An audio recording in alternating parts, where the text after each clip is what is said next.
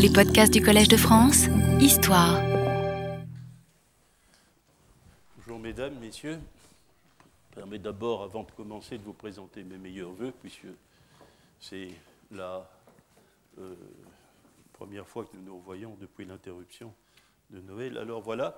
Donc euh, nous avions envisagé lors des dernières leçons euh, la manière dont les chapitres 16 à 18 euh, dans le préambule du Yasna nous permettent d'envisager le problème, euh, de définir plus ou moins le problème que pose ce secteur du Panthéon qui est celui des, des.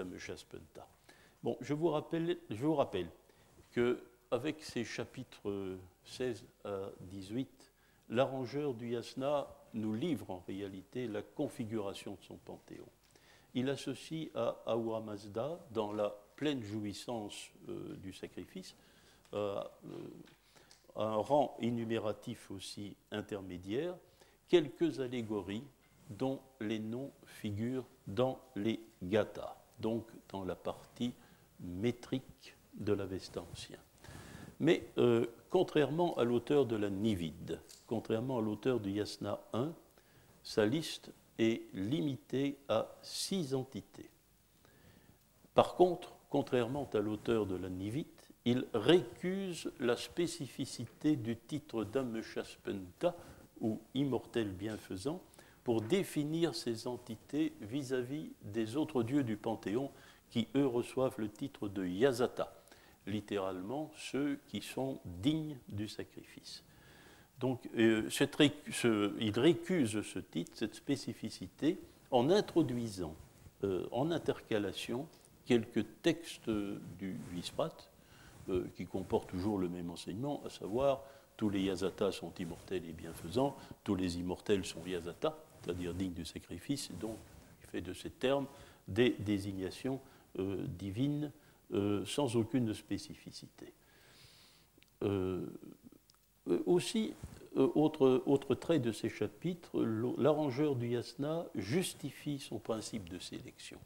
Pourquoi ces six entités Pourquoi pas d'autres entités Pourquoi celle-là Eh bien, pour nous, pour nous en tout cas, selon l'apparence, selon ce qu'il nous paraît, les quatre premières entités, les trois entités neutres, Asha, Vohumana, Kshatra, et l'entité féminine Armaïti euh, sont incontournables, sont incontournables parce qu'elles sont fréquentes dans les gathas et parce qu'elles composent plus ou moins euh, la tête de liste du yasna haptankaiti. Vous savez, le yasna haptankaiti, euh, le yasna proprement dit, du yasna haptankaiti, la partie sacrifice hein, du yasna haptankaiti, ce sont les chapitres 37, 38, 39.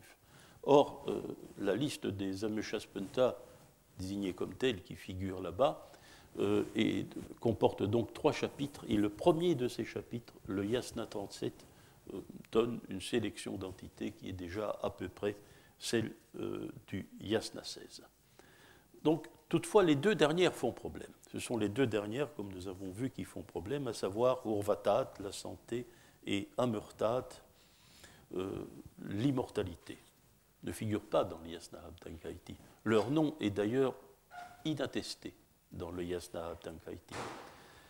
Euh, donc leur présence ne va pas de soi. Elle est justifiée par le Yasna 18 parce que euh, elle figure dans euh, la première strophe du Yasna 47 Gyatik. Cette strophe, je vous le rappelle, est la seule de toutes les gathas qui mentionne ensemble le nom des six entités.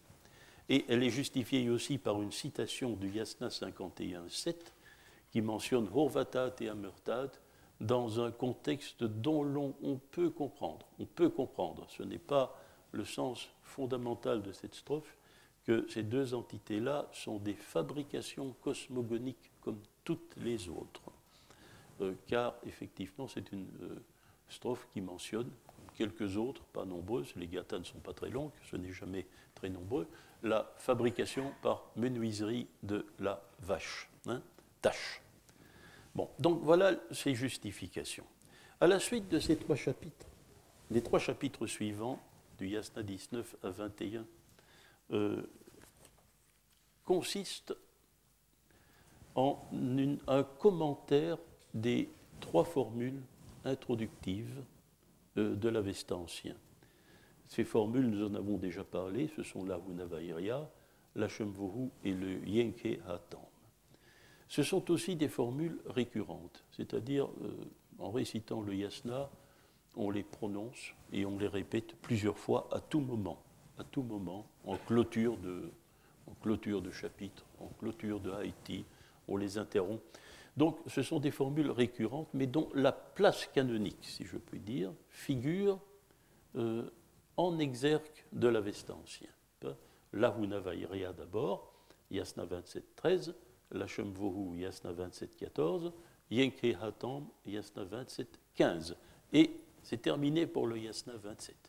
C'est-à-dire que l'on va alors commencer l'Avesta ancien, la récitation de l'Avesta ancien proprement dit avec euh, le Yasna 28. Il s'achèvera avec quelques intercalations en récent avec le Yasna 53 et viendra alors la formule conclusive, l'Arya Manishya, euh, au Yasna 51.4. Bon, la question qui doit nous retenir, bien entendu, qui va nous retenir à partir de, maintenant, c'est de savoir euh, ce que peuvent bien faire ici, c'est le commentaire de ces trois formules. Hein. Euh, ce ne sont pas des textes faciles à comprendre. les auditeurs de mon séminaire en savent, je crois, quelque chose, hein, puisque nous sommes en train au séminaire de débroussailler ces formules euh, qui jusqu'ici ont été très rarement étudiées en dehors de, l'étude globale de Bartholomé, euh, il a bien fallu que Bartholomé tente de débroussailler ces textes, bien sûr, parce que leur matériel lexical euh, devait figurer dans son dictionnaire. Elles n'ont reçu une attention, euh, pas complète d'ailleurs, seulement certains passages, que plus récemment par Hans-Peter Schmidt dans les années 60 et par Johann Narten dans les Ameschaspenta de la Vesta en 1980 dont nous avons déjà parlé. Mais euh, ces formules, nous allons voir euh, ici à quoi euh, elles, correspondent. Bon, d'abord un petit commentaire sur ces formules que, de manière impropre, l'on appelle des prières. on ne peut pas les appeler comme ça, je pense, on peut le dire commodément, je m'en servirai peut-être encore pour les désigner de manière globale en exposant cette matière-ci ne peut pas les désigner comme ça parce que tout d'abord, ce sont des formules extrêmement différentes. Elles sont très différentes par leur langue et elles sont très différentes aussi par leur apparence formelle. Leur seul caractère commun, le seul caractère commun qu'on peut leur reconnaître, c'est d'être groupées en exergue du, euh, de l'Avesta ancien et d'être extrêmement brefs. Elles correspondent, elles semblent former, ce qui ne veut pas dire qu'on peut les définir comme telles. Elles semblent former une strophe. Hein, et c'est une strophe de trois vers, chaque fois, une strophe de trois vers.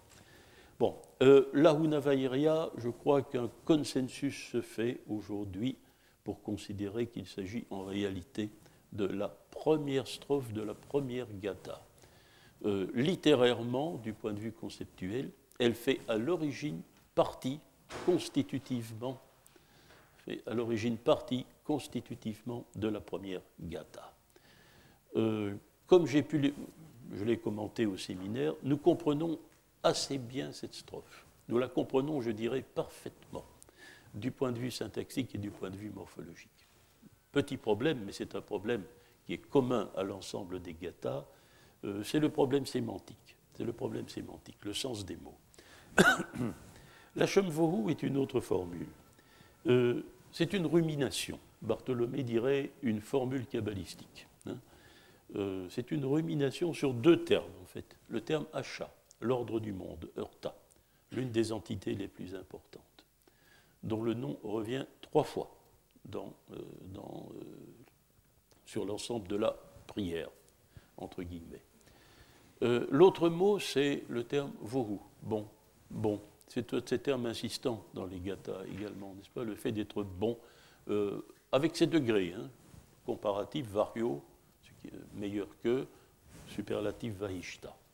Euh, Vohu revient de manière systématique dans cette formule, dont on peut se demander réellement s'il faut chercher à la comprendre. S'il faut chercher à la comprendre. L'important, naturellement, pour nous, ce sera de savoir comment le commentateur du yasna, lui, la comprend. Euh, le Yegehatam, c'est un autre problème encore. C'est encore un autre problème. En fait, ici, c'est une réécriture, une réécriture, une refonte de la strophe gathique Yasna 51-22, euh, à une époque indéterminée. Xavier Tremblay, avec quelques raisons, l'a classé parmi son matériel moyenne avestique, donc à une époque qui n'est plus vieille avestique, mais qui n'est pas encore l'époque de l'Avesta récent.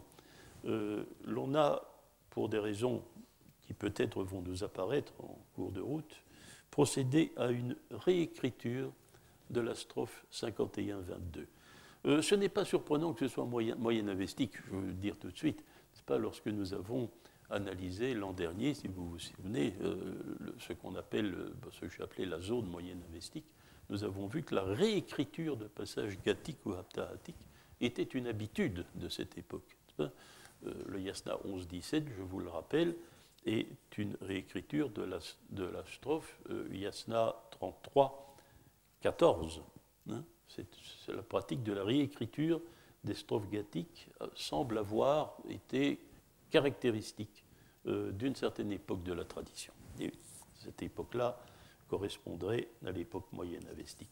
Donc le problème, euh, déjà pour nous, pour comprendre le texte commenté, le Yasna 27.15, le Yenke Hatam, c'est, plutôt le caractère télescopique comment euh, l'homme qui a fait la réécriture comprenait-il la strophe gathique Et maintenant, le problème sera de savoir comment le commentateur du Yasna 21 comprend-il la réécriture du Yasna 51-22. Ben, vous voyez que le, caractère euh, télescopique du problème va faire difficulté pour nous, bien entendu. Mais ici, je n'entrerai pas dans ces détails. Hein. Ceux que ça intéresse euh, savent que nous les discutons au séminaire. Alors, euh, avant d'aborder l'importance de cette introduction euh, de commentaires des trois formules introductives de l'Avesta ancien, je voudrais euh, faire quelques réflexions sur ce que nous savons de la littérature de commentaires en avestique. nous n'avons pas, nous n'avons pas récolté, nous n'avons pas reçu, nous n'avons pas conservé une vaste matière de la littérature de commentaires il y a bien entendu des commentaires euh, ponctuels qui parsèment le corpus avestique que nous possédons, euh, que nous pouvons déloger ici et là, tant dans le yasna que dans certains fragments. C'est moins fréquent dans le Videvdat et les Yacht. Mais cette littérature a dû être extrêmement importante, puisque euh, dans l'Avesta sassanide, elle ne constitue pas moins de 4 livres sur 21 et même quatre livres sur les sept euh, de l'ensemble qui constitue la littérature euh, qui se situe euh, dans l'orbite des Gathas. chaque fois, le problème de ces livres de commentaires et de ce que nous pouvons, d'après l'analyse du Descartes, comprendre de leur structure euh, pose des problèmes aussi extrêmement divers. Je ne vais pas m'attarder longuement, mais tout de même, longuement, mais tout de même, je vais euh, donner quelques indications. Euh, car chaque livre occupe une situation, elle aussi, assez spécifique. Le premier texte de commentaire que signale le Descartes, je vous rappelle qu'on peut trouver cette matière encore aujourd'hui dans le quatrième volume consacré au Descartes, dans la littérature moyen-perse, The Sacred Book of the East par Edmund West. Ça remonte au siècle dernier, mais on a une littérature synoptique. Le premier livre de commentaires est le Soutkar. Soutkar. Euh, ce qui semble signifier qu'il s'agit euh, d'un commentaire qui se concentre sur l'utilité, sout, l'avantage, le profit que l'on peut attendre de la récitation de certains textes. Ces textes, ce sont essentiellement les textes de l'Avesta ancien. Donc euh, nos trois formules introductives, le texte des Gata, le Yasna Raptankaiti et euh, finalement la formule conclusive. Dans l'ordre que nous connaissons. Donc il s'agit d'un Avesta ancien édité, tel que nous le connaissons déjà par le Visprat, hein, euh, édité tel que nous le connaissons. nous n'avons absolument aucune trace euh, dans le corpus avestique que nous possédons de ce livre-là. C'est un livre perdu. Nous ne connaissons pas son titre. Le second euh, livre de commentaires est le Vashtmansar. Le Vashtmansar, euh, nous n'en avons non plus rien recueilli. Toutefois, son titre est attesté dans la Nivite. Son titre avestique est attesté dans la Nivite. Donc, nous avons le témoignage de son existence avestique à une certaine époque. C'est le Huarshta mantra. Savoir la formule, le mantra, bien mis en pratique. Bien mis en pratique. Euh, selon l'analyse du Descartes, il s'agit aussi d'un commentaire limité à l'Avesta ancien et qui semble disserter principalement sur la relation entre la récitation de l'Avesta ancien et l'autorité sacerdotale. Et l'autorité sacerdotale. Euh, il est précédé, nous dit Descartes, d'un chapitre euh, consacré à l'Aitrapaïti. L'Aitrapaïti, c'est un des noms du prêtre mais cela ne renvoie pas à sa fonction sociale ni à sa fonction sacrificielle, ça renvoie plutôt à sa fonction d'enseignement, à la fonction de formation des futurs Aïtrapaïti, des futurs prêtres. Hein, c'est le, maître du cursus d'études, littéralement, maître du cursus d'études. Et euh, ce, chapitre consacré à l'Aïtrapaïti serait une sorte, nous dit Descartes, de biographie de Zarathustra, sorte de biographie de Zarathustra. Un autre texte de commentaire que nous possédons, c'est le Hadokt Nask. Hadokt Nask, le Hadokt,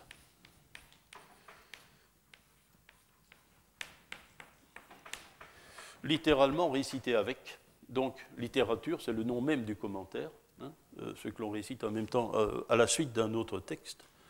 Euh, est attesté aussi, le, terme est attesté dans l'Avesta pour désigner certains textes, c'est Hadaukta.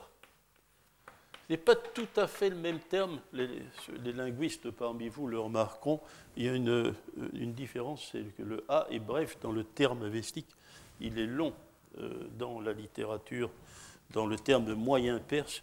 Cela tient probablement au fait que dans le terme Hadoktenask, le mot hadokt joue un rôle adjectif et par conséquent qu'il a reçu la vriddi. Je ne crois pas que l'on puisse euh, expliquer la chose autrement. Elle n'est pas très compliquée et elle est tout à fait admissible.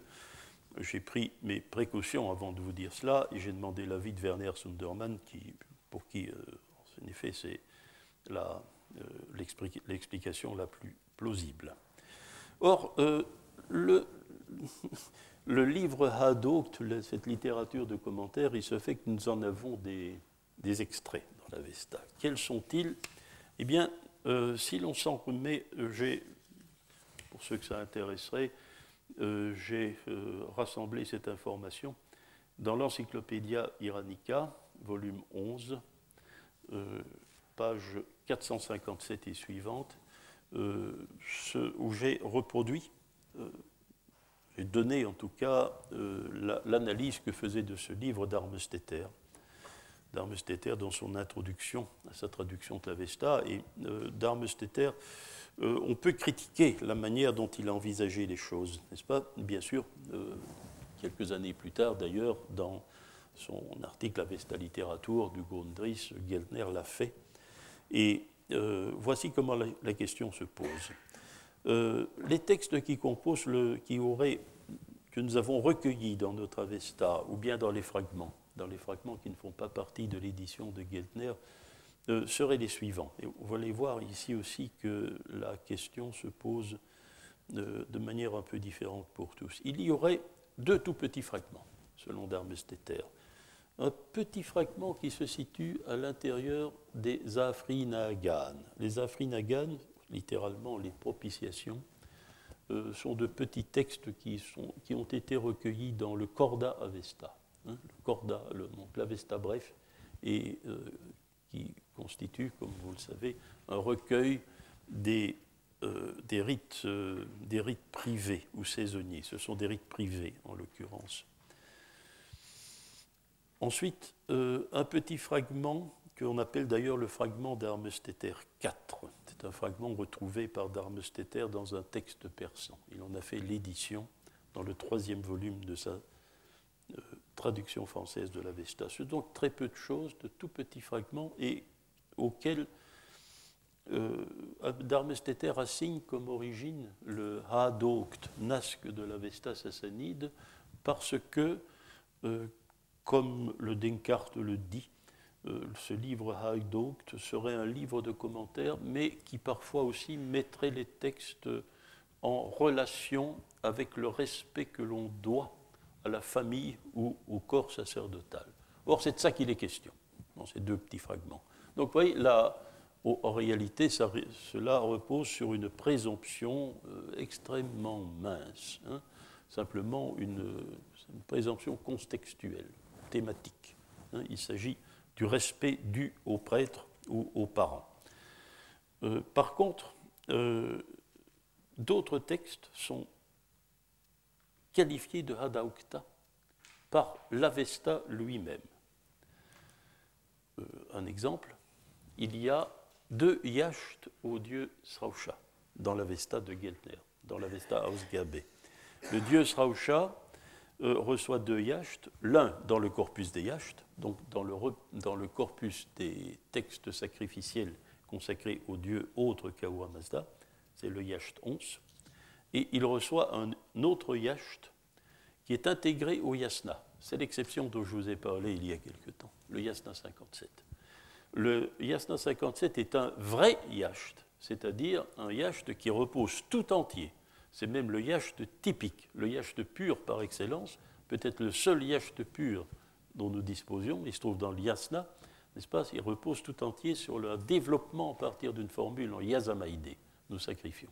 C'est donc rhétoriquement un texte que l'on peut définir comme un yacht. Le yasna 57, c'est le même matériel, mais entremêlé euh, de parties qui ne sont pas véritablement des parties yacht, qui, qui, dissertent sur, sur euh, l'importance du texte lui-même.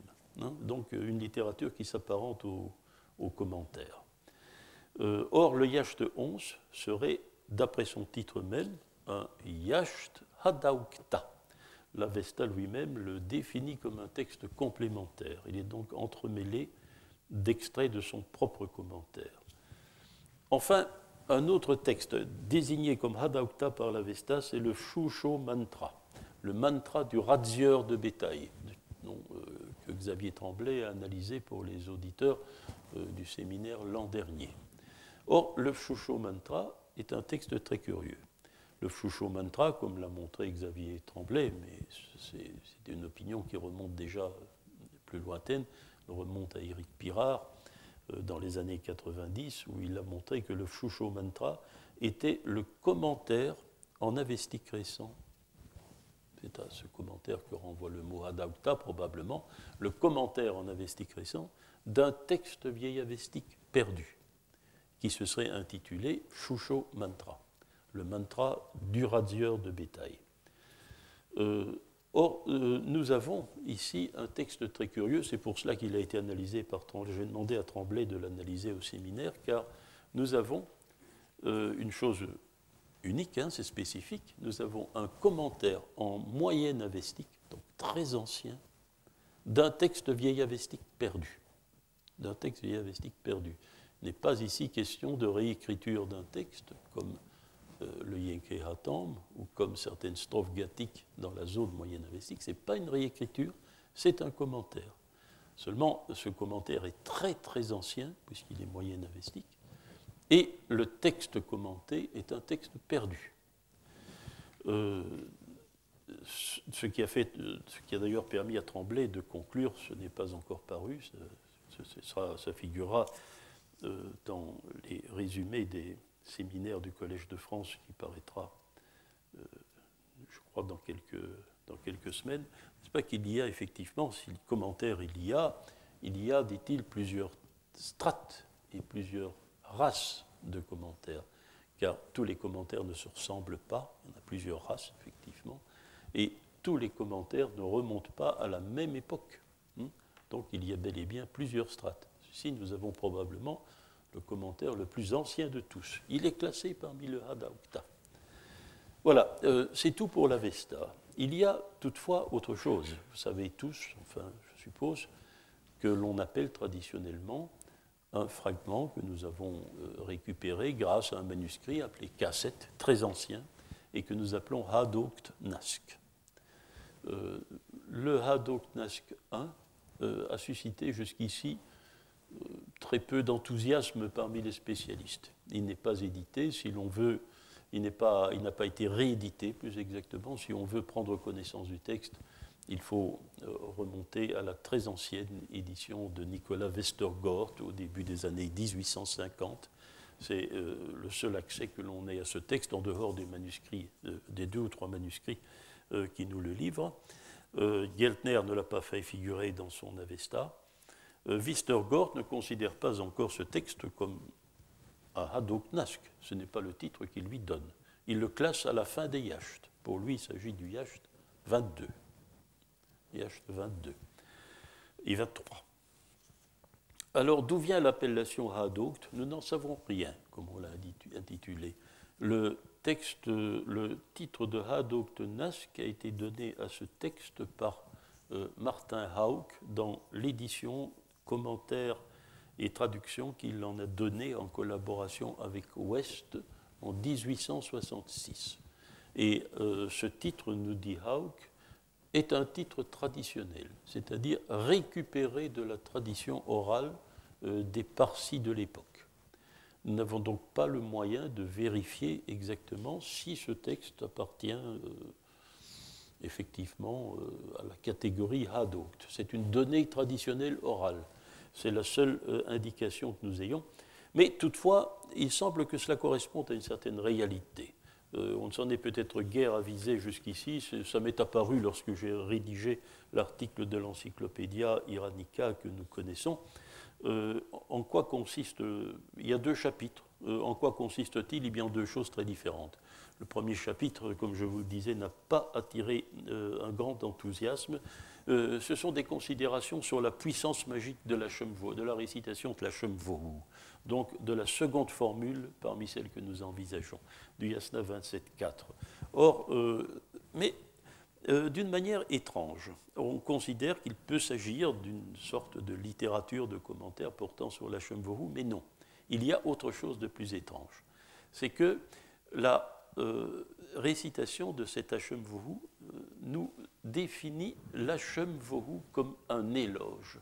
Donc, vous voyez, quand je dis prière être impropre, Ici, on, on sent à l'époque avestique déjà euh, pointer une nouvelle définition. Euh, la Shemvohu serait, si l'on s'en remet à ce texte, euh, un éloge d'achat, hein, comme il y a un éloge de Ramma, vous le savez, hein, c'est-à-dire Nashem Stuwiti. Oui, mais cet éloge d'achat nous fait penser tout de même qu'on se réfère, on se réfère dans ce Hadok Naske 1 à une version particulière de la Shemvohu, celle du Yasna 11-18. Car, je vous disais, nos trois formules introductives, elles sont récurrentes. Elles sont répétées plusieurs fois dans l'Avesta, dans, dans, le Yasna. Elles reviennent euh, en permanence. La, version du Yasna 11-18 est précédée de la courte notation Hachem Staoumi. Je loue Hacha. Je passe à nos conventions d'exposer euh, des, textes. Ouvrez deux points, ouvrez les guillemets. Et alors vient l'Hachem. Donc, il y a une mention de, l'acte d'éloge, de la récitation d'éloge qui figure dans le Yasna 11-18 et qui ne figure nulle part ailleurs.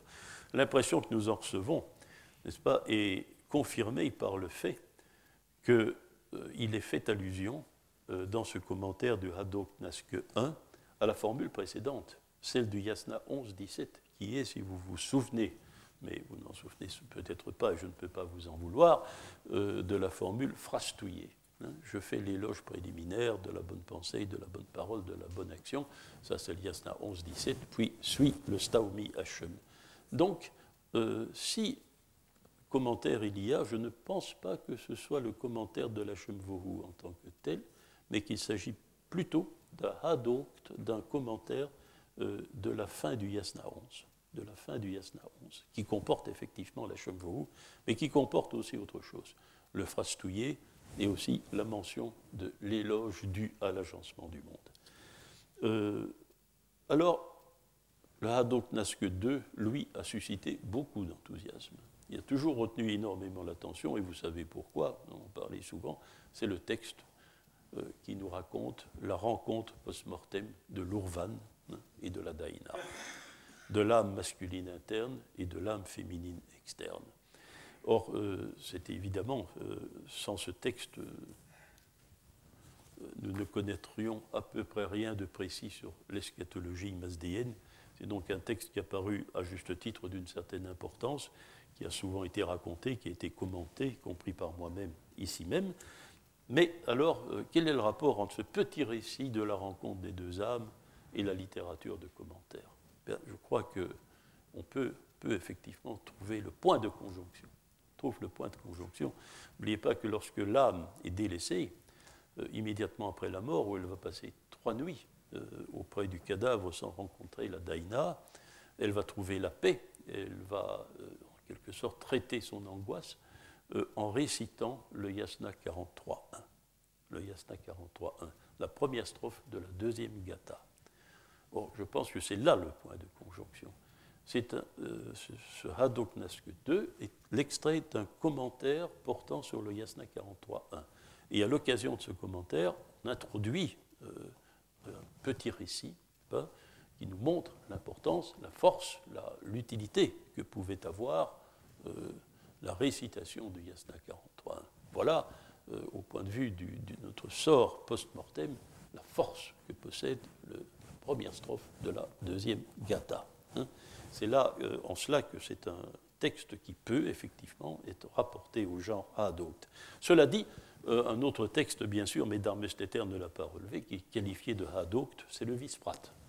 Le Visprat est un Hadokt. Et grâce à ce Hadokt, nous voyons quoi le genre pouvait être extrêmement diffus. Nous trouvons de tout dans le Visprat. Nous trouvons dans le Visprat euh, des variantes formulaires, plus étendues que celles du Yasna. Euh, nous trouvons des variantes conceptuelles, nous en avons relevé quelques-unes nous trouvons des textes qui ne se rapportent en apparence à rien d'autre, qui constituent un matériel spécifique. On a l'impression euh, que le Visprat, comme je l'avais dit euh, la première fois que nous avons été obligés ensemble de, euh, l'envisager, qu'il s'agissait d'une sorte de poubelle. Hein, il s'agissait d'une sorte de poubelle d'attente. Ce sont les textes qui n'ont pas trouvé de place dans l'anthologie liturgique mais que l'on a tout de même conservé, hein, quelque part, parce qu'ils pouvaient avoir une autre utilité.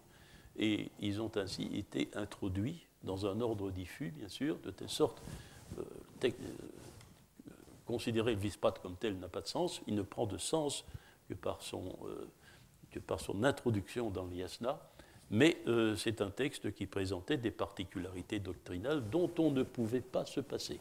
Hein. Vous voyez que l'arrangeur du Yasna, nous venons de le voir, euh, devait avoir recours au Visprat euh, pour nous expliquer sa conception du terme Ameshasmenta. Ce sont donc des textes qui ne trouvent pas place immédiate dans un, texte liturgique général, mais euh, dont les particularités doctrinales, ces particularités confèrent une certaine importance.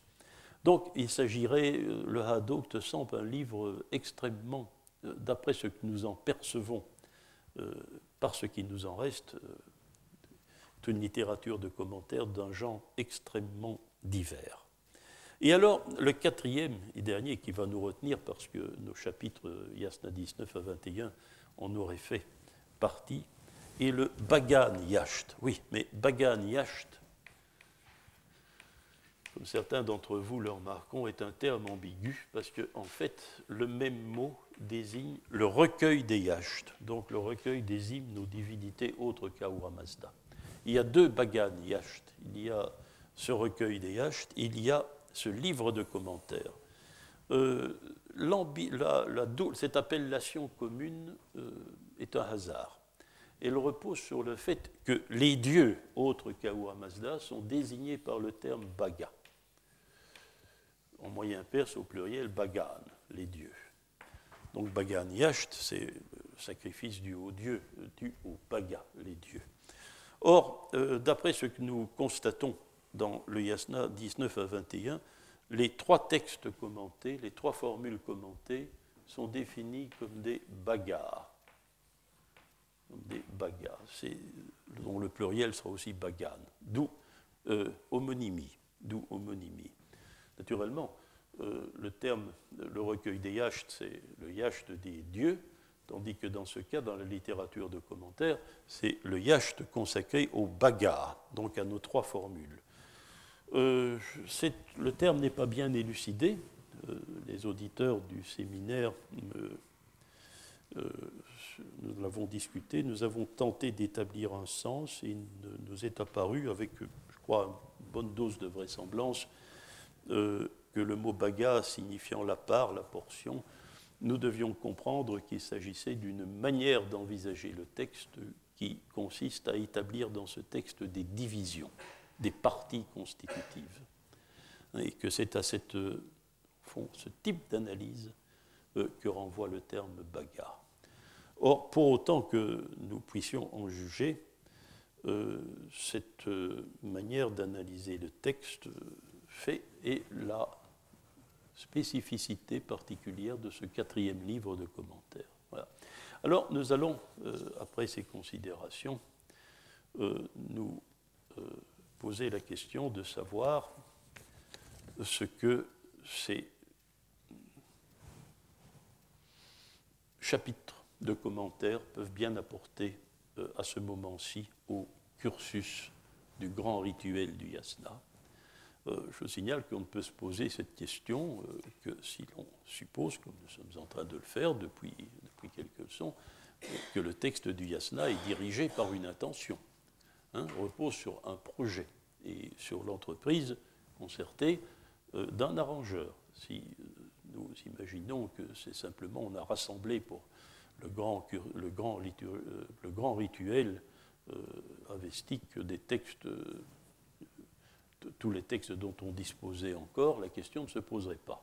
Hein, ce, serait, euh, ce, serait, évidemment hasardeux. Alors, comment peut-on l'envisager? Euh, Ces textes ont recueilli, comme je vous l'ai dit, euh, fort peu d'attention. Or, on peut faire deux hypothèses. Si on ne se pose pas trop la question, si on ne l'envisage pas de très près, on voit bien qu'on peut faire deux hypothèses, encore une fois, sans doute qui ne sont pas fausses, mais qui peut-être ne, retiennent pas ce qu'il y a de plus important. On peut voir, je l'écris quelque part, que c'était parmi d'autres un signal, le signal que l'on s'acheminait inéluctablement vers l'essentiel du sacrifice. C'est la récitation de l'Avesta ancien, qui devait correspondre au moment de l'immolation euh, animale.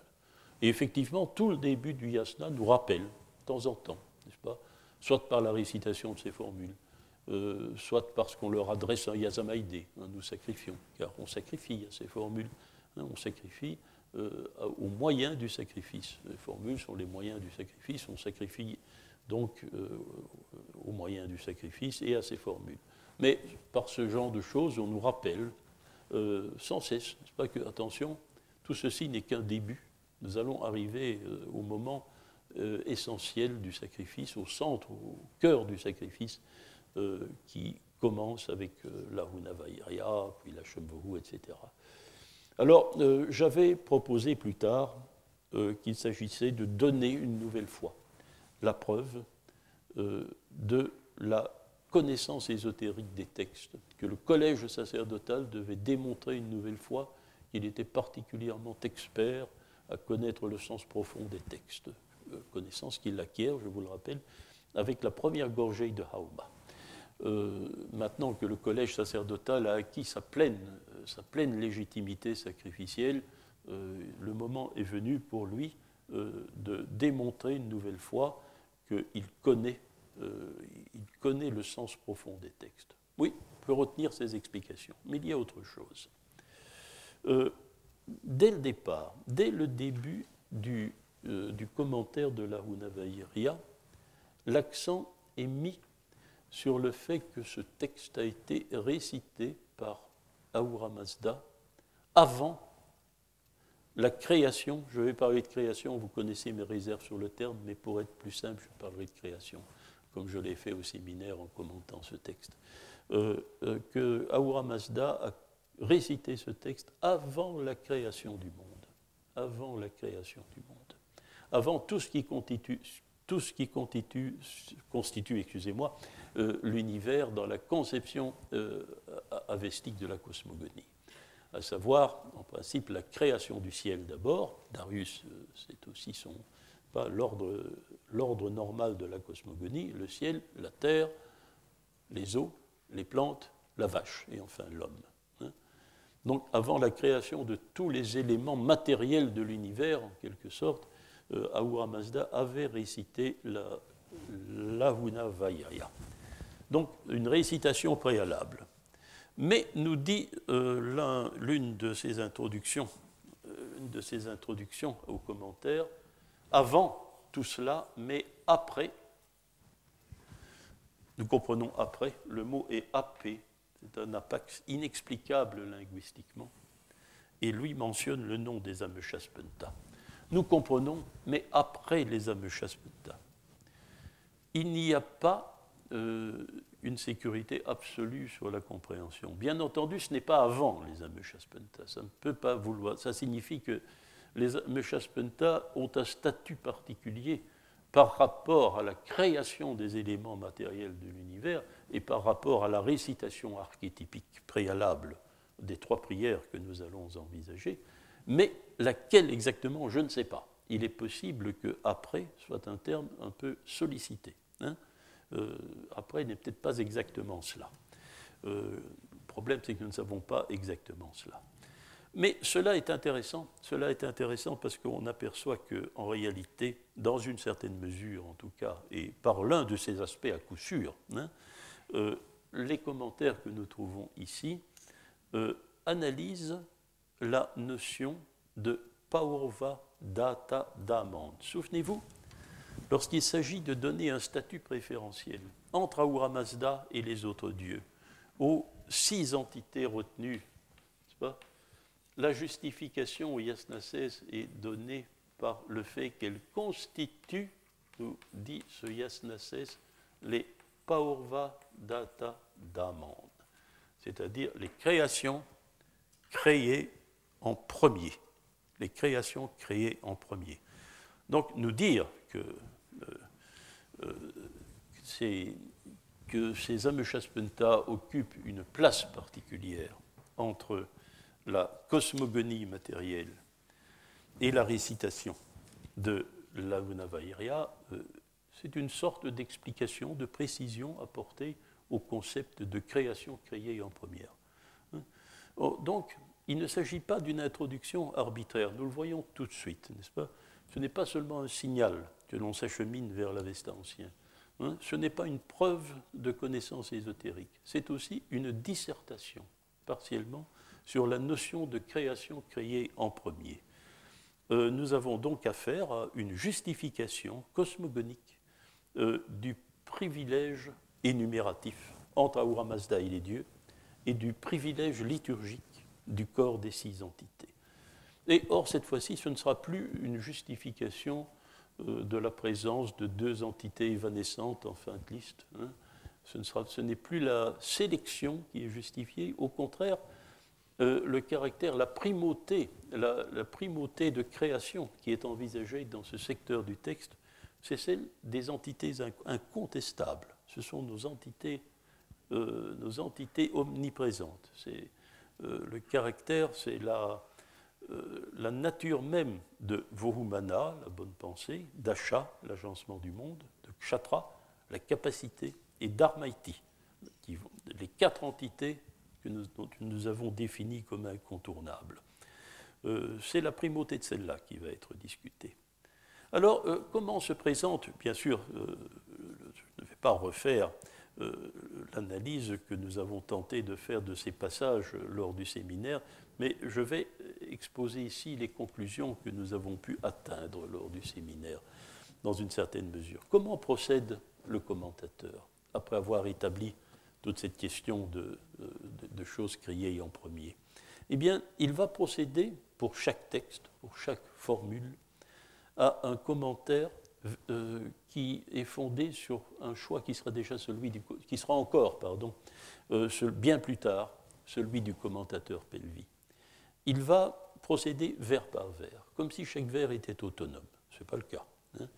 Mais il euh, tiendra comme principe de travail à, la à un ensemble de verbes indépendants et autonomes.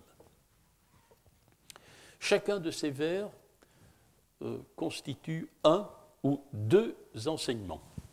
Il en tire l'enseignement. Il a un mot pour cela, un point de doctrine. C'est le Tkaïcha, le point de doctrine. Chaque vers donc apporte un ou deux points de doctrine.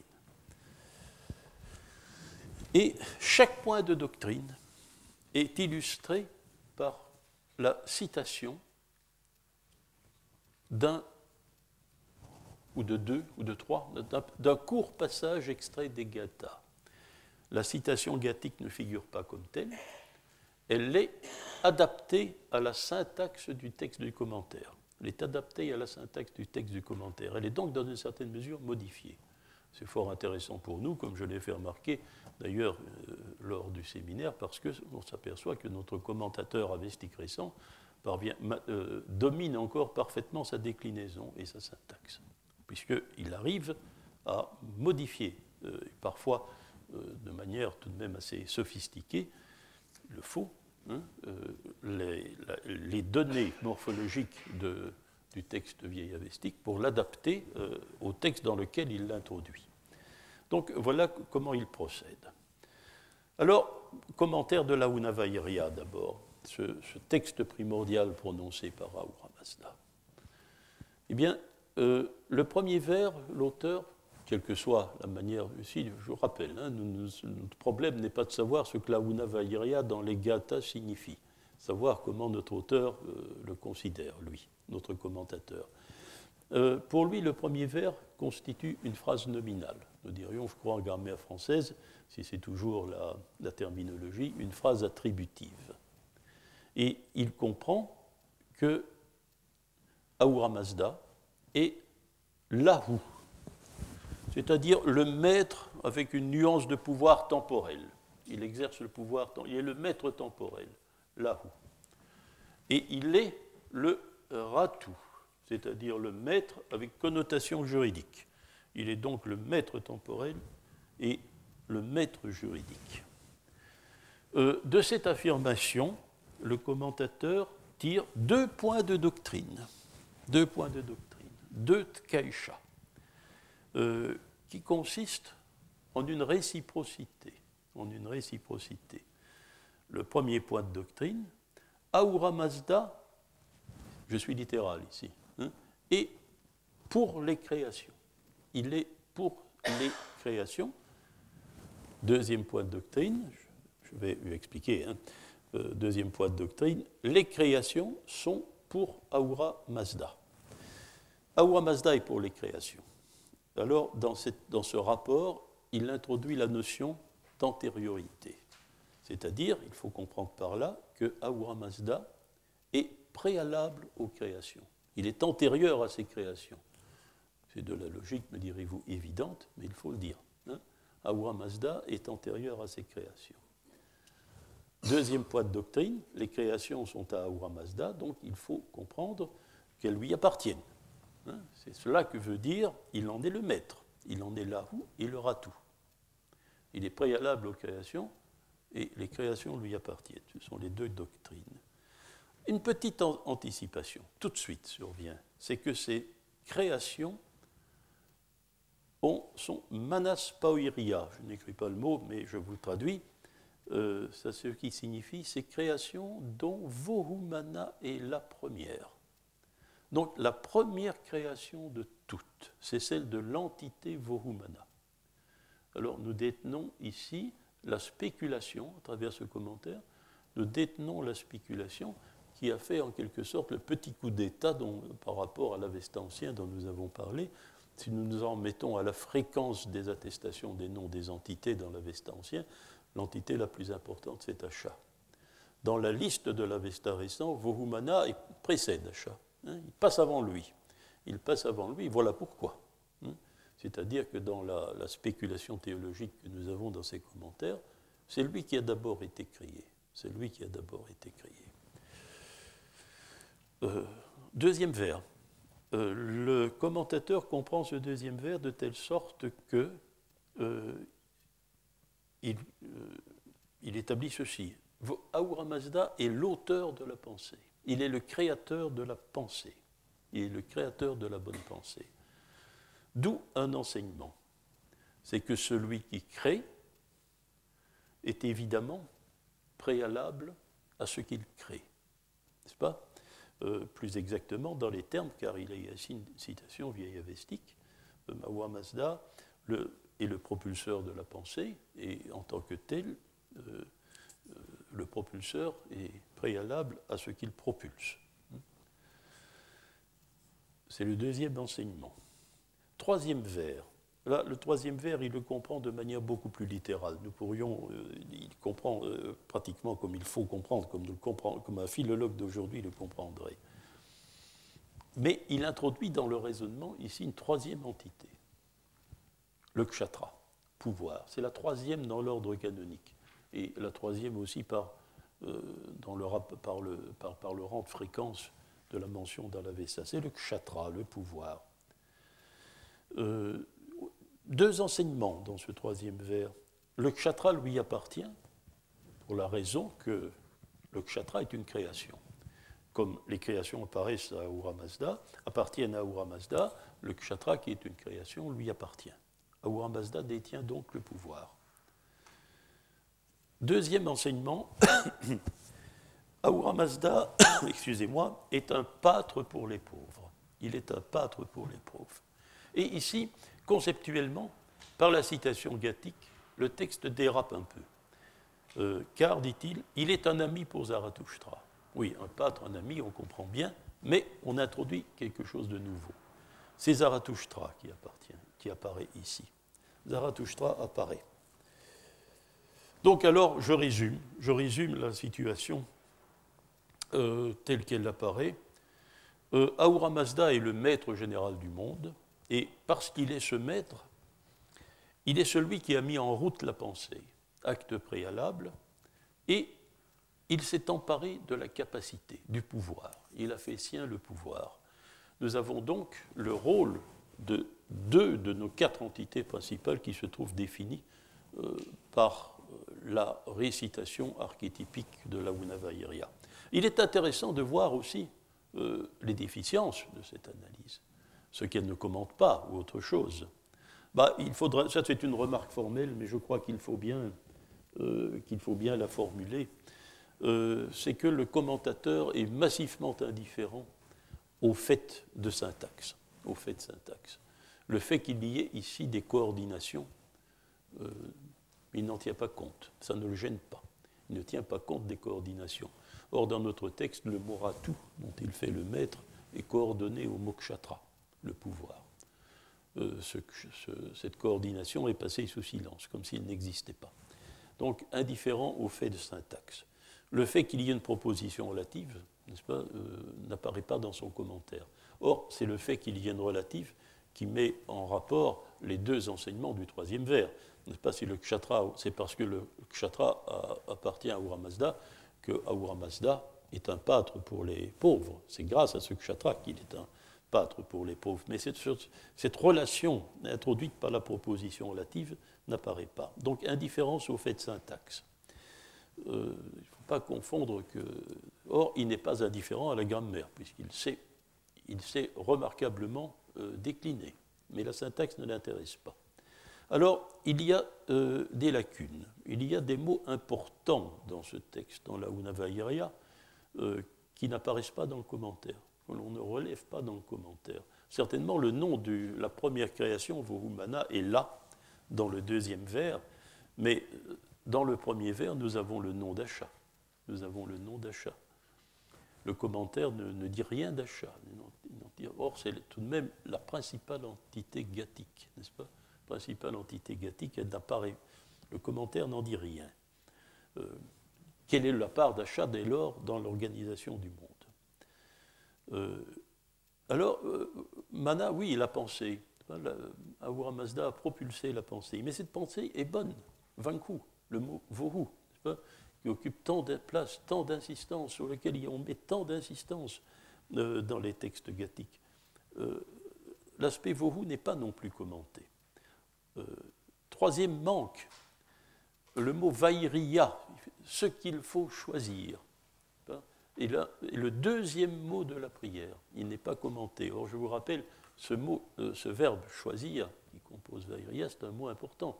C'est le verbe du fravarane dont nous avons vu l'importance l'an dernier. Fravarane, je choisis d'être masdéen. Vaïria est là, il n'en dit rien. Mot important aussi parce que c'est le verbe sur lequel est formé le mot fravashi, fravarti en vieux perse, le fravashi, le principe du choix, le principe actif du choix, qui est une âme immortelle de l'homme. Pas de commentaires sur ces mots-là. Là, je vous rassure tout de suite, les notions qui sont ici, elles vont se préciser doucement. Mais le commentaire initial, commentaires purs. Les trois strophes de commentaires durs n'en disent rien. C'est ensuite que les choses vont se préciser. Ces lacunes vont être comblées. Nous le verrons, probablement plus aujourd'hui, nous n'aurons plus le temps. Alors, euh, troisième déficience, on peut se demander, mais aussi euh, nous verrons qu'il s'agit en réalité, n'est-ce pas, euh, d'une anticipation. anticipation. D'où vient ce Zarathustra qui termine le commentaire du dernier vers? Il est un pâtre pour les pauvres comme il est un ami pour Zarathustra. D'où sort Zarathustra? Bien, cela aussi, ça va être précisé. Le rôle de Zarathustra dans toute cette histoire va nous apparaître dans la suite du commentaire. Mais il y a tout de même une chose que je voudrais vous faire remarquer. Euh, en euh, commentant le Yasna 16, en vous introduisant au Yasna 16, je vais faire remarquer qu'une des particularités de ce texte était de faire de Zarathustra ni un personnage historique, ni un personnage de légende, euh, ni un sacrificateur archétypique, mais une véritable divinité. Or, le début du texte est clair, c'est un frashna, où Zarathustra demande à Ahura quel était donc ce texte que tu as récité avant de créer, etc., que tu m'as récité. Donc cette récitation euh, archétypique avait un auditeur, et cet auditeur était Zarathustra. D'où nous devons évidemment, en principe, tirer la conclusion logique euh, que Zarathustra, lui aussi, hein, lui aussi, est antérieur à la création du monde matériel. Sous quelle forme? De quelle manière? Euh, L'anticipation du commentaire dur nous le dit, n'est-ce pas? Euh, En récitant la Unavairia, Ahura Mazda affirme qu'il est un ami pour Zarathustra. Donc Zarathustra est déjà présent. Comment Sous quelle forme Pourquoi Cela aussi va apparaître comme les quelques lacunes dont nous avons parlé dans la suite du commentaire. Pas? Nous avons donc, euh, le texte ne s'achève pas avec euh, ce commentaire vers par vers de la grande formule de la mais il connaît des développements ensuite qui n'ont plus la même forme, c'est plus un commentaire sur les mots littéralement du texte, mais sur les implications de ce texte. Et ici, c'est quelques faits estompés, ce qu'on peut appeler ces lacunes, vont se préciser euh, doucement, pas toujours avec une précision parfaitement explicite, mais de telle sorte que nous pouvons tout de même euh, avoir une certaine représentation des choses. Alors, cela, nous euh, l'envisagerons la semaine prochaine, si vous le voulez bien. Je vous remercie de votre attention. Merci. Retrouvez tous les podcasts du Collège de France sur www.collège-de-france.fr.